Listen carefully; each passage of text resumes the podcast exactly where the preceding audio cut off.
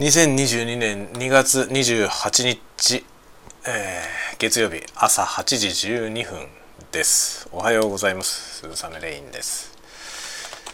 いや今日はねもう朝からバタバタバタバタバタバタバタバタ。バタバタ バタバタしました。いやもうねあのうちの子供が、えー、明日の用意というやつをね全くやっていないということが判明し、えー、ひどいことになっていました。お兄ちゃんの方ですね。下の子はちゃんとやってますね。上の子はもうひどいことになっていてなんとランドセルの中がぐっちゃぐちゃに なっていましたね。ちょっとしばらくねしばらくチェックしてなかったんですよね。そしたらひどいことになっていましたね。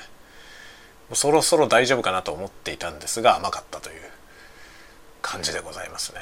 それでちょっと今そのね発掘したいろんな大量のプリントとかそういうものを、えー、整理したりとかねしなきゃいけなくなりでゴミも出しに行かなきゃいけないしみたいな感じでバタバタバタバタやっておりました。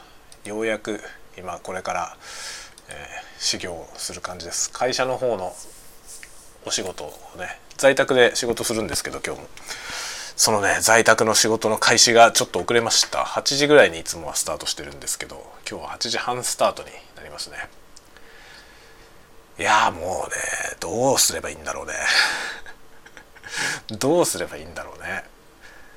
あの、まあ、子供もねいろんないろんな子がいるじゃない。ね人によって違いますよね。個性が個体差がありますけど。こういうタイプはどうすればいいんでしょうね。どうやったらちゃんとやらせることができるのかっていうのをね本当に困ってます。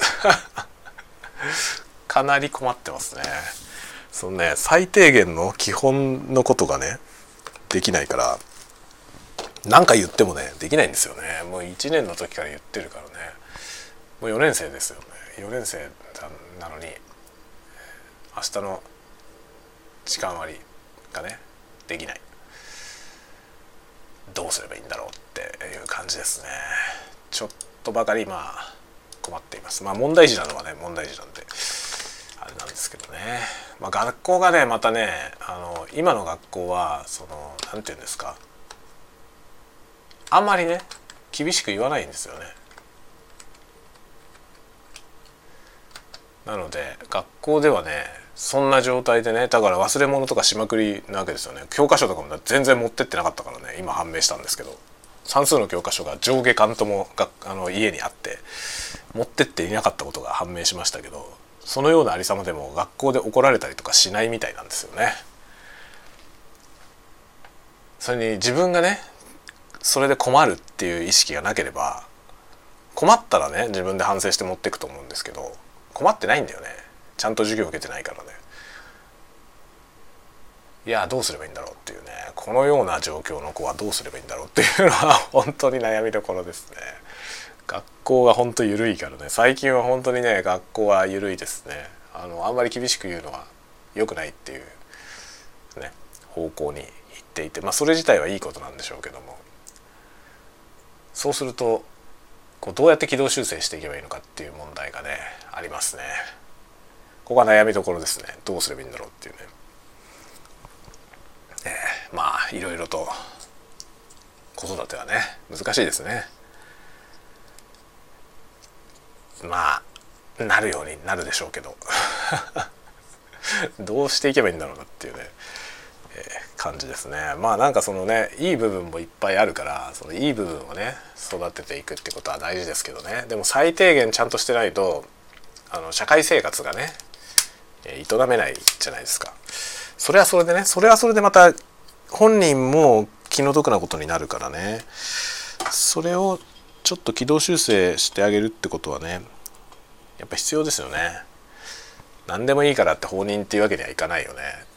かといってやっぱりねその管理統制ビシビシやってね管理統制っていう感じにやるのも違うじゃない。そのバランスが難しいですよね非常に。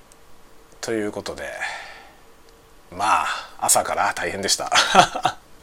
ちょっとまあ子供らは今外にあの学校に行きましたんでやっとほっとしたところです。